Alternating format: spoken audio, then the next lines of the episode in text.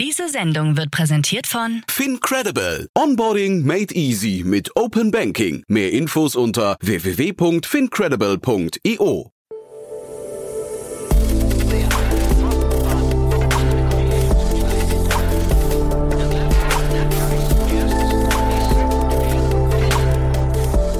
Startup Insider Daily. Tag und herzlich willkommen beim Startup Insider Daily. Am Mikrofon ist Jana Kramer und ich begrüße euch herzlich zur Nachmittagsausgabe mit der Rubrik Bulletproof Organization. Wie funktionieren gesunde Organisationen und Unternehmertum? Diese Frage stelle ich mir in meinem Podcast The Bulletproof Organization. Jeden zweiten Montag werden wir verschiedene Sichtweisen von Investoren, Gründern und Mentoren zum Thema gesunder und erfolgreicher Unternehmensaufbau zusammenbringen. Wir liefern Insights über den facettenreichen Gründeralltag und Best Practices im Umgang mit persönlichen und organisatorischen Herausforderungen und Konflikten. In der letzten Folge Bulletproof Organization ging es gemeinsam mit Bettine Schmitz von Auxo und Elisa Herzler von Peer Solution darum, wie eine Investorinnen-Gründerin-Beziehung aussieht. Und hier kam das wichtige Thema auf und die wichtige Frage, wann nehme ich eigentlich als Gründerin Venture Capital auf?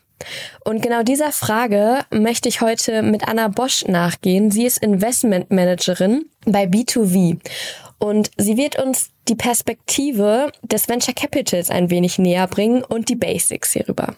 Sie selbst screent die Pitch Decks bei B2V. Das heißt, sie ist die erste Anlaufstelle ähm, für Gründer quasi und ich freue mich sehr auf das Gespräch mit ihr. Jetzt wünsche ich viel Spaß. Werbung. Sei dabei beim HTGF Family Day am 11. und 12. Juni in der Station Berlin. Für zwei Tage voller Inspiration und Business. Tauche ein in ein einzigartiges Netzwerkerlebnis mit bis zu 1500 Teilnehmenden. Erkunde das innovative Seed- und Later-Stage-Portfolio des Hightech Gründerfonds. Lass dich vom vielseitigen Programm inspirieren und knüpfe wertvolle Kontakte. Sichere dir jetzt dein Ticket. Mehr Informationen findest du unter www.family-day-htgf www.startup.de. Startup Insider Daily. Interview. Anna, herzlich willkommen in einer neuen Folge The Bulletproof Organization. Schön, dass du da bist. Ja, vielen Dank für die Einladung. Es geht ja hier um das Thema äh, gesunde Unternehmen. Und ähm, ich hatte letztens äh, das Gespräch mit Bettine Schmitz und äh, Elisa Herzler, wo wir so über das Thema äh, Gründerinnen und Investorinnenbeziehungen gesprochen haben, was total spannend war. Und eine sehr grundlegende Frage, ähm, die dabei aufgekommen ist, war, als Startup ähm, quasi herauszufinden, bin ich eigentlich das richtige Startup für ein Venture Capital Unternehmen? Beziehungsweise welche Finanzierung ist eigentlich die richtige für mich? Und das Thema möchte ich so ein bisschen ähm, mit dir gemeinsam ähm, ja offensichtlicher machen und die Perspektive des Investors äh, besser darstellen. Ähm, Heißt, äh, ich freue mich total, dass du da bist. Du bist selber Investmentmanagerin äh, bei B2V seit drei Jahren. Und ähm, ich erste Frage an dich: Wie siehst du das Thema Unternehmen? Wann sind Unternehmen gesund? Ja, also ich glaube, es ist immer stark von dem Unternehmensziel abhängig, aber ein gesundes Unternehmen hat auf jeden Fall klar definierte Ziele und hat dann auch die Unternehmensstrategie darauf ausgerichtet. Und ähm, ich meine, es gibt einmal finanzielle Gesundheit in dem Sinne, also dass ein Geschäftsmodell funktioniert, ähm, dass genügend Liquidität da ist. Und dann gibt es aber auch sozusagen die ja operative Gesundheit, also wie, wie oder äh, ja Gesundheit in einer Organisation, also wie arbeiten verschiedene Funktionen zusammen, wie funktioniert Kommunikation in einem Unternehmen, ähm, ich glaube, es sind einfach verschiedene Dimensionen, die man sich im Hinblick auf Gesundheit anschauen ähm, kann und auch muss. Ja, das heißt eigentlich so ein bisschen die Mischung aus ähm, einmal, wie funktioniert eigentlich oder wie arbeiten äh, Strategien und die Ziele wirklich zusammen? Also ähm, ähm, ich sag mal, laufen die den gleichen Weg oder die gleiche Richtung? Und dann hast du gerade nochmal äh, die Unterscheidung gesagt zwischen operativer Gesundheit und finanzieller Gesundheit, äh, über die man sich als Unternehmer und Unternehmerin Gedanken machen kann. Das Ziel heute, ich habe es äh, eben schon mal so ein bisschen angeteasert, ähm, ist es ja zu schauen, ähm, oder, oder eine Perspektive ähm, des VCs zu bekommen. Und lass uns doch mal so ein bisschen einsteigen äh, in die Frage, wie funktioniert eigentlich ähm, so ein Fonds? Vielleicht magst du darüber mal so ein bisschen erzählen, wie funktioniert B2V auch. Jetzt habt ihr natürlich eine kleine Ausnahmesituation. Vielleicht magst du ganz kurz die Geschichte auch dazu erzählen, woher ihr kommt ähm, und wo ihr jetzt quasi steht und wie, wie ihr funktioniert. Ja, klar, total gerne. Also genau, wir sind mit B2B eben nicht direkt als äh, institutioneller Venture Capital Fonds gestartet, sondern ähm, zunächst als ein Angel-Netzwerk. Also die Idee war, Privatinvestoren und, und Startups zusammenzubringen, also so eine Art Plattform. Und das machen wir jetzt auch seit über 20 Jahren und haben aber da auch schon früh angefangen, neben diesem Angel-Netzwerk auch unsere klassischen Venture Capital Gesellschaften aufzusetzen. Und die funktionieren auch genauso wie ähm, ja alle anderen Venture Capital Funds. Und ähm, vielleicht erstmal ganz grob. Also in der Regel gibt es ähm, die Venture Capital Gesellschaft, die wiederum von ähm, sogenannten General Partners äh, gemanagt wird. Also das sind, sind die Partner eines Funds. Und diese ähm, kreieren dann wiederum einen Investment Fund, also das Vehikel, aus dem dann auch investiert wird. Und ähm, die, der wird wiederum von Investoren, die nennen wir bei uns Limited Partners, LPs, mit Geld versorgt. Und genau, mit dem Fund investieren wir danach dann in vorab definierte Kriterien in Unternehmen und erhalten im Gegenzug dazu ähm, Firmenanteile. Mm. Und dann kann man sich eigentlich den Zyklus eines Funds so vorstellen, dass es vier verschiedene Phasen gibt. Also alles startet bei uns auch zunächst mit dem Fundraising, dann gibt es die Investitionsphase, dann gibt es die Haltephase und dann noch eine Phase, wo es eben darum geht, die, die Beteiligung zu veräußern. Und ähm, dementsprechend sind wir ganz am Anfang, wenn wir einen neuen Fund aufsetzen, auch in der Position, dass es natürlich darum geht, äh, ja, wie kommen wir eigentlich an Kapital? Sprich, wir kennen alles rund um Fundraising natürlich auch selber sehr gut und ähm, genau sammeln also von verschiedenen Investoren Kapital ein. Das können auch ähm, unterschiedliche Arten von Investoren sein. Das ist dann wiederum sehr fundabhängig. Mhm. Ähm, also es können, gibt Funds, da sind viele Privatinvestoren als LPs investiert oder Family Offices, dann aber auch größere Unternehmen, Konzern oder andere klassische finanzielle ähm, institutionelle Investoren. Ähm, und ich glaube, was, was hier auch spannend ist, weil als ich im VC gestartet habe, war mir das auch gar nicht von Anfang an klar, dass es natürlich nicht so ist, wir setzen jetzt einen Fund auf, gewinnen einen Investor und der Investor überweist uns direkt an dem Tag das ganze Geld, äh, was, was er committed hat, mhm. sondern wir rufen dieses eben je nach Bedarf ab. Und das ist immer der sogenannte Capital Call.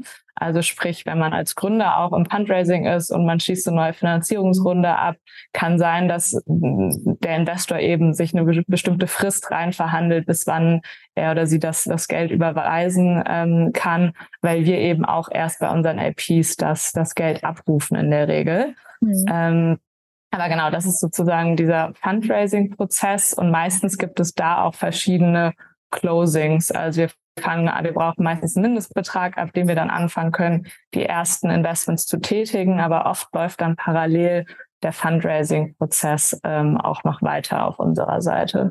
Okay, das heißt, letztendlich kann man das ja wirklich sehr vergleichen mit dem Fundraising eines äh, Startups tatsächlich. Heißt, ihr holt erst oder macht erst den Topf voll, um es mal vereinfacht zu sagen. Und ähm, da investieren quasi die LPs rein, die Limited Partners, äh, als Investoren quasi äh, für euch. Und dann hast du gerade erzählt, gibt es ähm, vier verschiedene Phasen. Und da würde mich natürlich sehr interessieren, ähm, du hast gerade gesagt, es gibt eine bestimmte Phase, in der ihr auch in äh, Startups investiert. Das heißt, da geht dann auch das ganze Geld an die Startups oder wie teilt ihr sozusagen das Geld ähm, des Funds auf? Ja, genau. Das ist eben auch eins der Kriterien oder eins der Fundparameter, die jeder Fund zu, zu Beginn definiert. Wie viel Kapital des Funds wird quasi für initiale Investments ver verwendet und wie viel für Follow-on-Investments. Also wie gesagt, es gibt diese Investitionsphase. Das ist die Periode, in der wir uns als Fund aktiv ähm, in neue, an neuen Unternehmen beteiligen. Die liegt, würde ich sagen, so in der Regel so zwischen drei und, und fünf Jahren. Und dann gibt es aber auch die Haltephase. Also sobald diese Periode zu Ende ist und können wir keine, keine neuen Investments mehr machen, aber wir können immer noch äh, Follow-on-Finanzierung in unser Bestandsportfolio tätigen.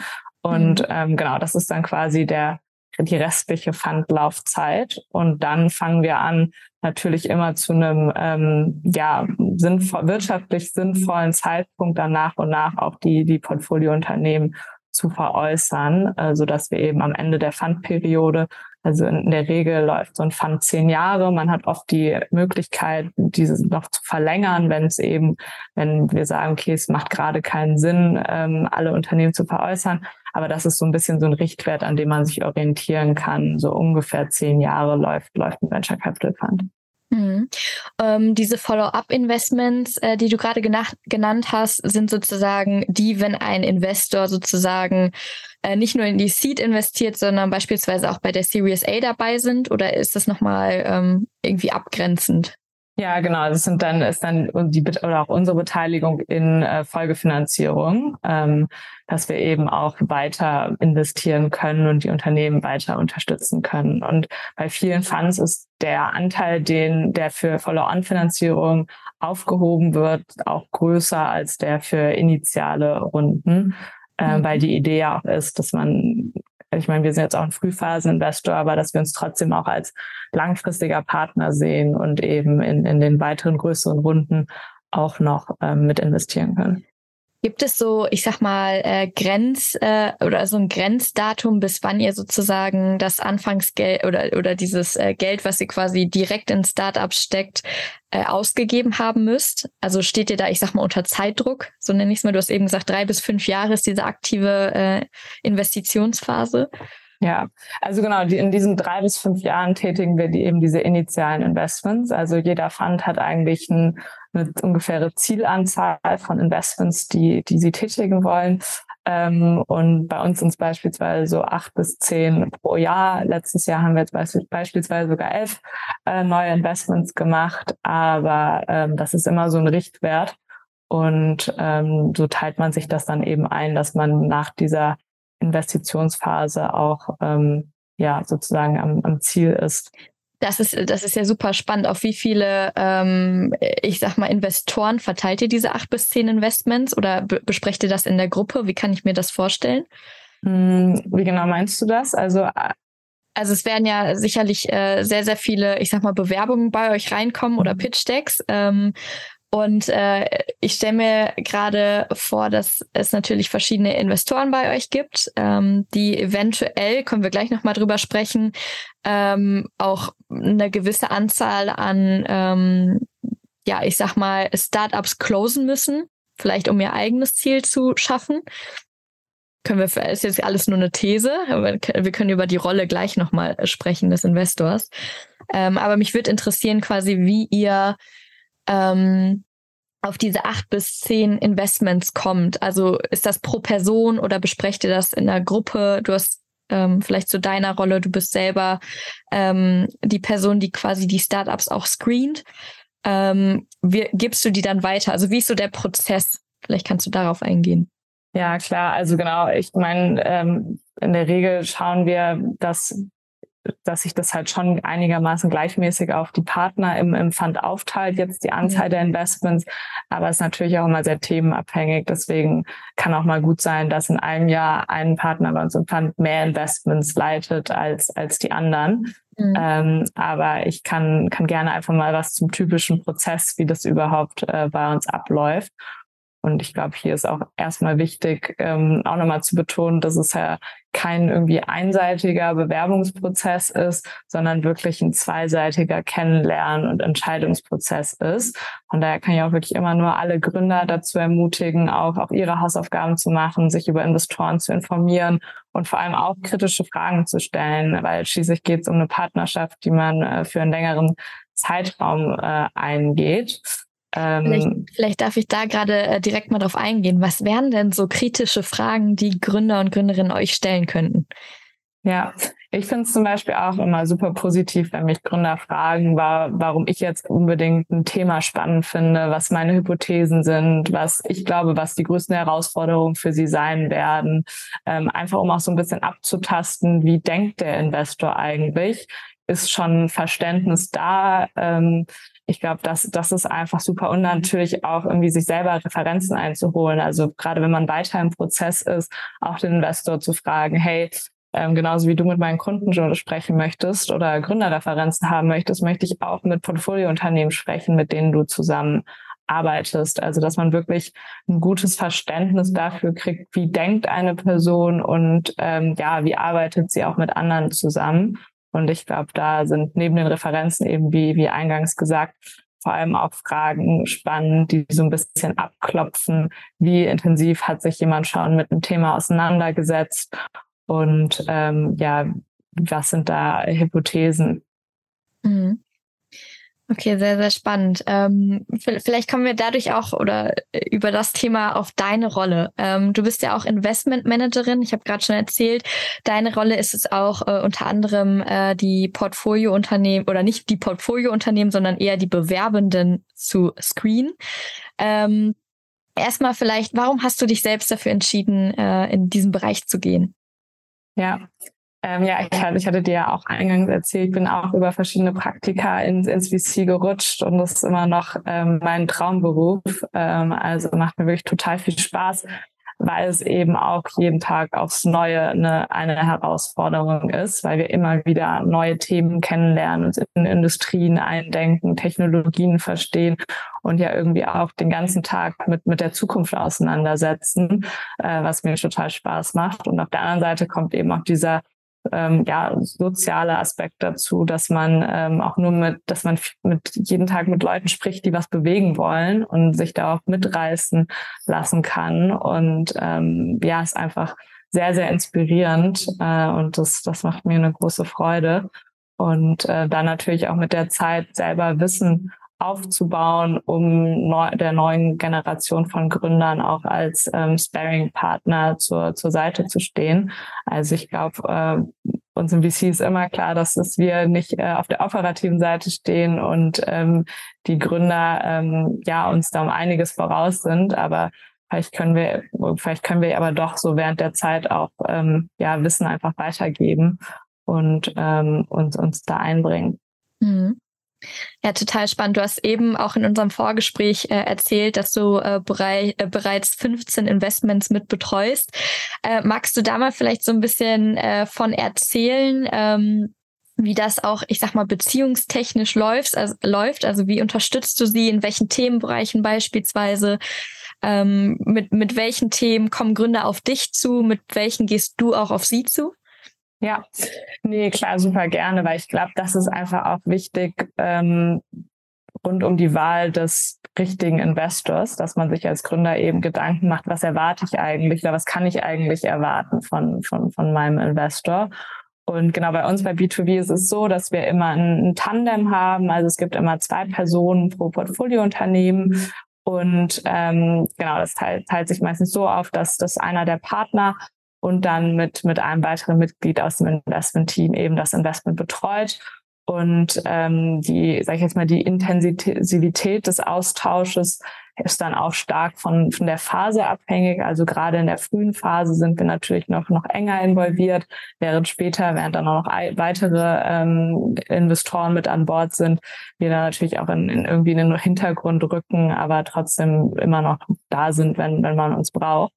Und ähm, Genau, da gibt's dann eigentlich verschiedene Touchpoints. Also wir haben schon mit jedem Portfoliounternehmen regelmäßiges, ähm, regelmäßigen Termin. Es kann ähm, von wöchentlich bis zu monatlich und irgendwann äh, quartalsweise ähm, sich, sich, sich entwickeln. Da sind wir aber auch flexibel, weil wir wollen nicht der Investor sein, der im Rücken steht und jeden Tag anruft und fragt, hey, habt ihr einen neuen Kunden dazu gewonnen? Sondern eher so ein bisschen da sein, wenn man uns braucht. Ähm, und genau diese fixen Termine nutzen wir eben dazu, dass, dass wir ähm, über aktuelle Entwicklung sprechen können und ähm, ja, einfach aktuelle Themen, die beim Gründungsteam gerade auf dem Tisch sind.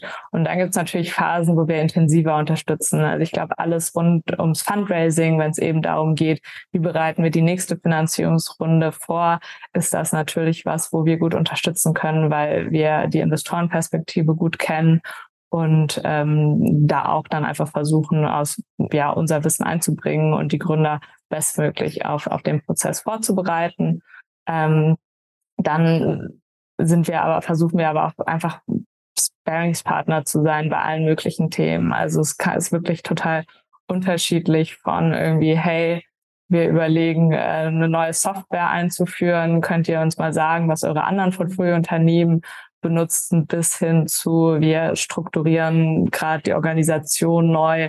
Habt mhm. ihr irgendwie äh, Ideen, Best Practices, wie, wie wir unsere Organisation aufbauen können, wie wir Incentive Plans äh, aufsetzen? Also es ist wirklich sehr, sehr unterschiedlich von, von Unternehmen zu Unternehmen. Und ähm, genau, ich meine, wir sind, es gibt dann Themen, wo wir direkt helfen können und oft sind wir dann aber auch in der Rolle, dass wir einfach Leute aus unserem Netzwerk zusammenbringen. Also ich glaube, gerade für Gründer ist auch der Austausch untereinander immer, immer super spannend und ähm, relevant, dass wir da also auch so ein bisschen die Rolle des, des Matchmakers dann eigentlich einnehmen.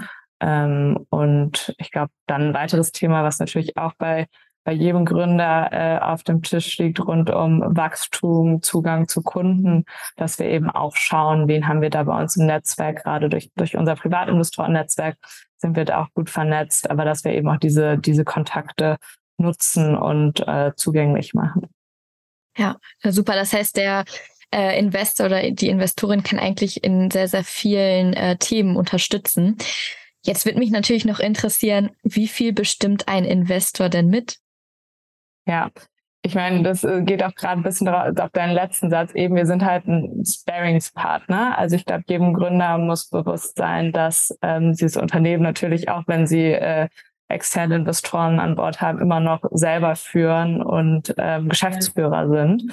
Ähm, ähm, und da in dem Sinne davon nicht, nichts äh, abgegeben wird. Und das wollen wir auch gar nicht. Also wir sehen uns auch wirklich nur als der Partner, der, der eben äh, im Sparing ist. Klar sind in den Vertragsdokumenten gewisse Mitspracherechte ähm, vorgesehen.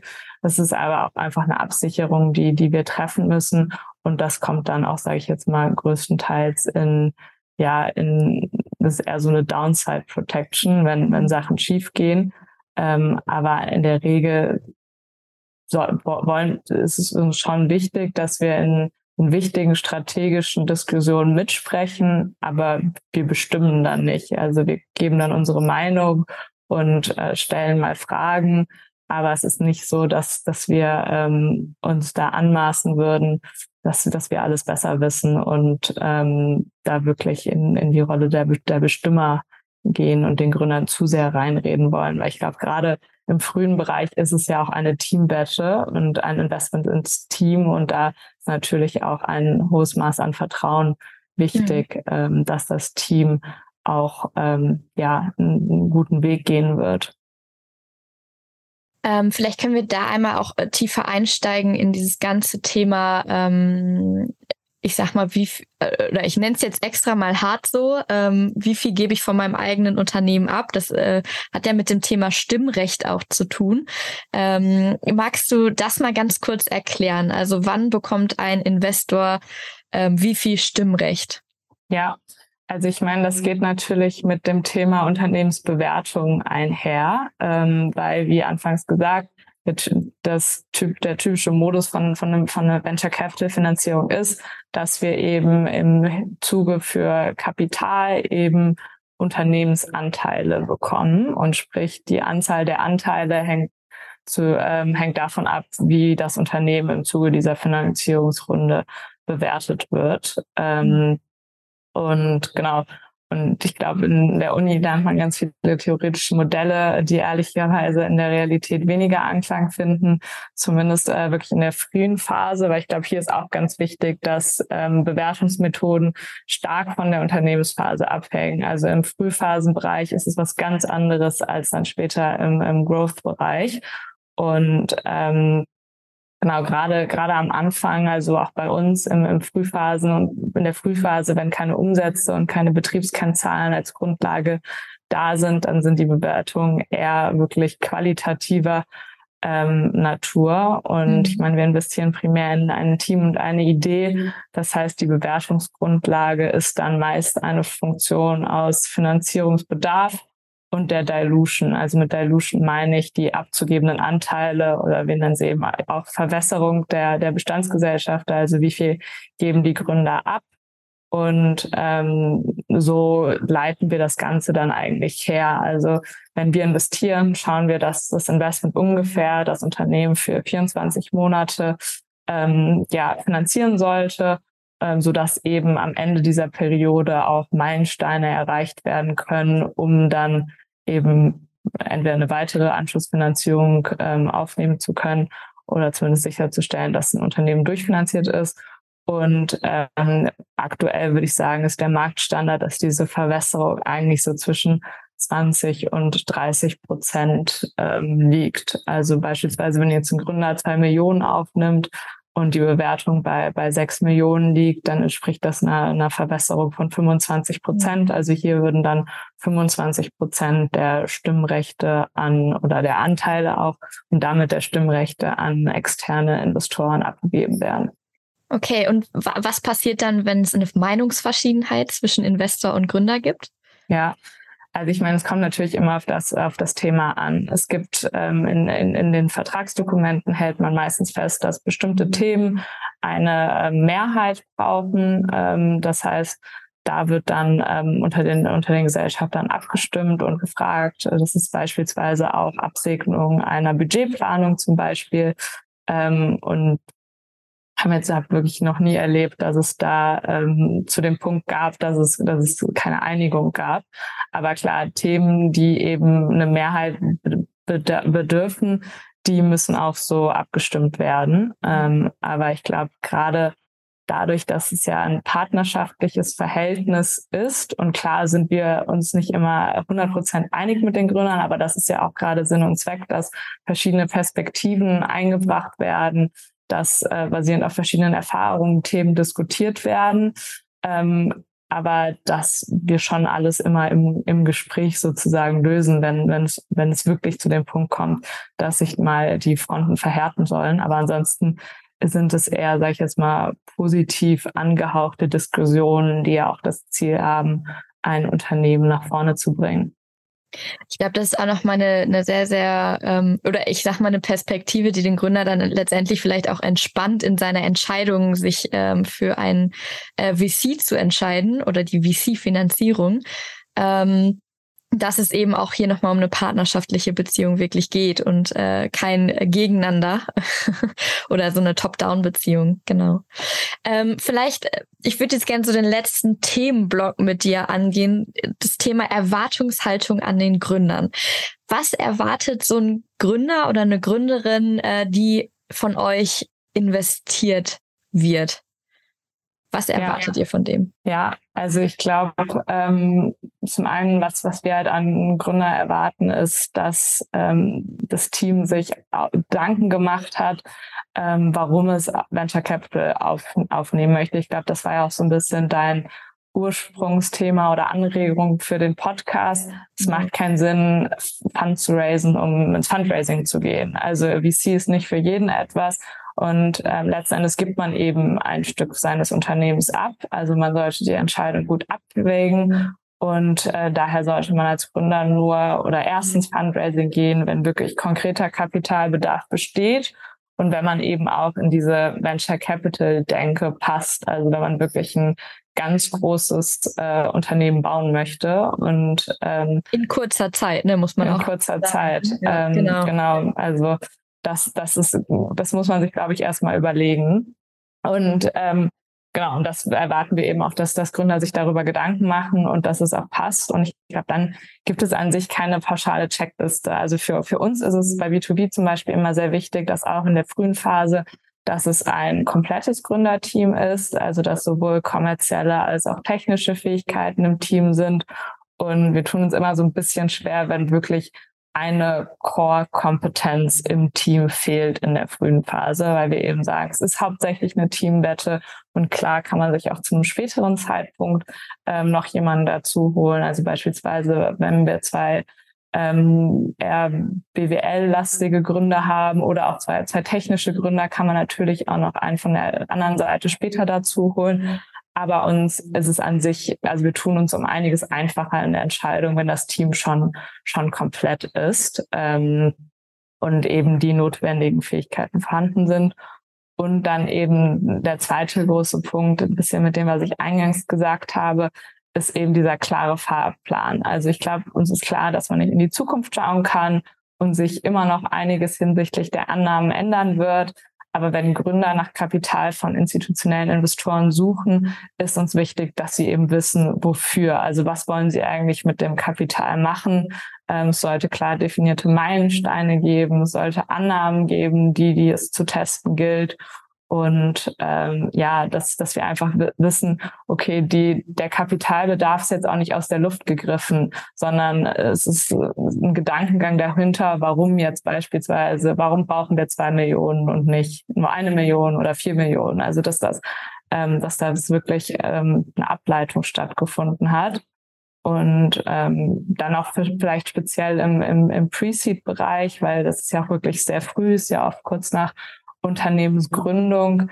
Mm, hier erwarten, würden wir auch erwarten, dass sich ein Gründer halt auch schon detailliert mit der Idee und dem Markt auseinandergesetzt hat.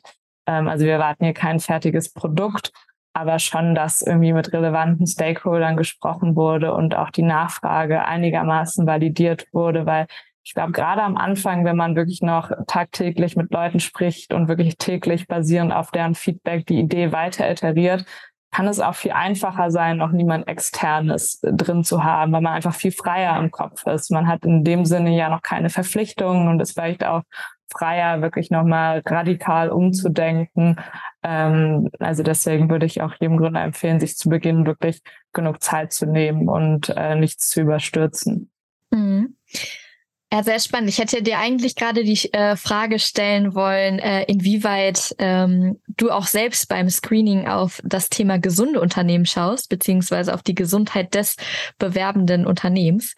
Ähm, aber ich würde das jetzt mal gerade zusammenfassen in, ihr schaut, ob äh, eine Core-Kompetenz fehlt im Team und äh, was du auch eingangs gesagt hast, äh, passt irgendwie passen die Ziele und äh, die Strategie auch zusammen und ist das sinnvoll, was die Gründer davor haben? Plus natürlich noch äh, Markt, was du als letztes äh, erzählt hast. Ähm, würdest du sagen, du ähm, achtest in deinem Alltag, ähm, äh, ich sag mal, bewusst auf das Thema Gesundheit des Unternehmens? Ja, also ich glaube so gerade auch, ähm, ich meine, jetzt gibt viele Beispiele auch in den Let vom letzten Jahr Unternehmen, die enorm viel Geld aufgenommen haben, aber einfach kein nachhaltiges Geschäftsmodell haben und mhm. die jetzt auf, auf die Füße fallen. Und ähm, gerade deswegen versuchen wir da auch wirklich ähm, von Anfang an zu schauen, dass das eben Geschäftsmodell das Potenzial hat, sich nachhaltig zu entwickeln. Also wenn wir heute schon wissen, das kann nicht funktionieren, dann muss man da auch nicht weiter, sage ich jetzt mal, Geld reingeben, sondern dass wir uns ja wirklich dann auch die Gedanken machen und ähm, das einen größeren größeren Stellenwert auch auch einnimmt. Und ähm, wenn wir zum Beispiel tiefer in die Analyse gehen, also in unserem Due Diligence Prozess ähm, haben wir auch seit jetzt zwei Jahren rund, ähm, dass wir so eine dedizierte ähm, ESG-Due Diligence machen, also wo wir uns auch nochmal diese soziale oder auch aus Governance-Perspektive Gesundheit eines Unternehmens sozusagen anschauen. Ähm, und da, damit wir dann auch basierend darauf mit den Gründern definieren können, wie wir da ähm, nach Investment äh, weiter zusammenarbeiten wollen. Äh, bezieht sich dieses ESG ähm, auf das Thema des Startups? Mm, in den, also wir unterscheiden in unserer Due Diligence einmal zwischen so ähm, interner Gesundheits- oder interne Nachhaltigkeit und mhm. dann extern, also welchen Impact habe ich als Unternehmen auf ähm, Gesellschaft, Umwelt etc. Dass wir da einfach einmal das Gedankenspiel durchlaufen, was passiert eigentlich, wenn es richtig erfolgreich wird. Ähm, und genau, aber den Teil, den ich gerade meinte, bezieht sich wirklich auf interne Themen. Ähm, also, dass wir uns da eben anschauen, wie ist Unternehmen aufgestellt im Hinblick auf ähm, E, aber also auf das E, aber auch vor allem auch auf S und G. Also ich glaube, gerade diese Governance-Prozesse in Unternehmen sind super mhm. wichtig. Ähm, Beziehungen zu Mitarbeitern, ähm, kulturelle Aspekte. Also dass wir uns das auch wirklich früh anschauen und auch verstehen, wie Gründer über die Themen denken. Also ich glaube, gerade im frühen Bereich erwarten wir nicht, dass alles schon, alle Prozesse äh, am Platz sind, aber einfach ähm, ja zu verstehen, was ist eigentlich das Mindset der Gründer, wie wollen was für eine Art von Unternehmen wollen sie aufbauen, jetzt unabhängig von dem inhaltlichen Aspekt. Mhm.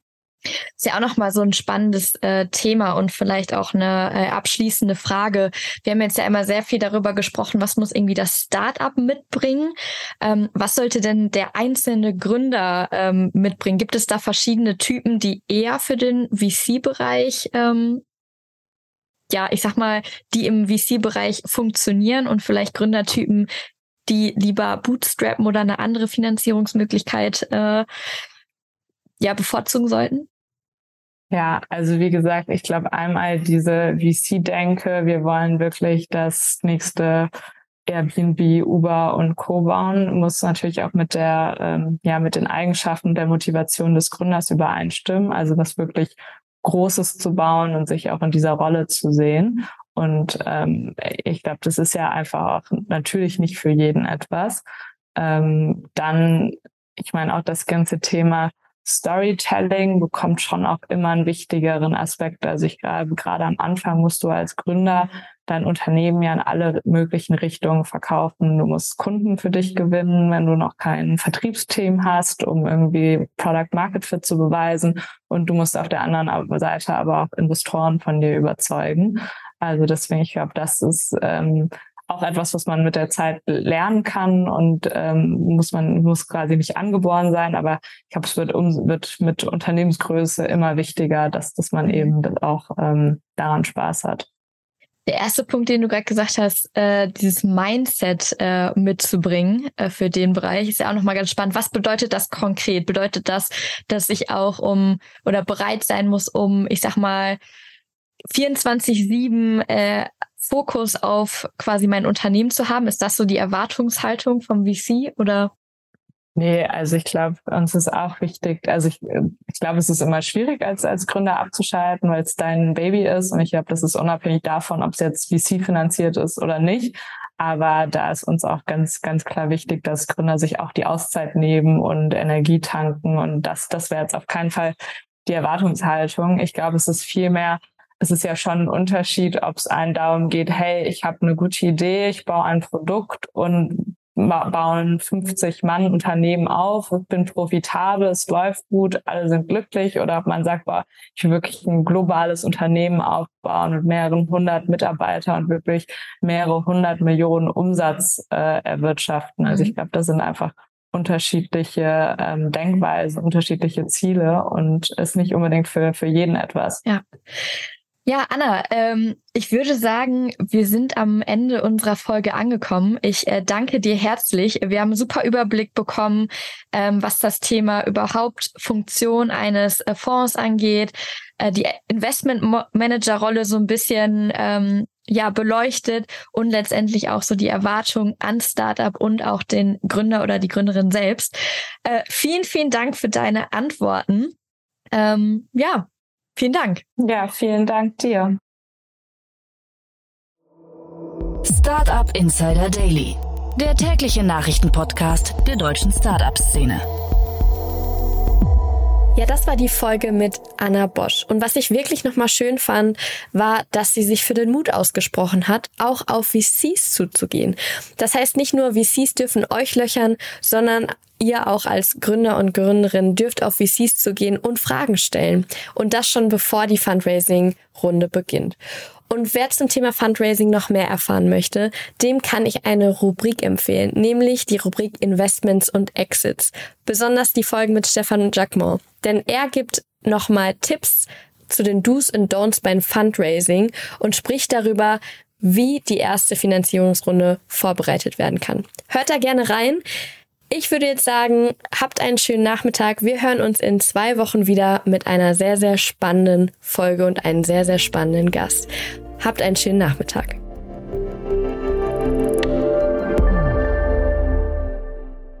Sendung wurde präsentiert von Fincredible. Onboarding made easy mit Open Banking. Mehr Infos unter www.fincredible.io.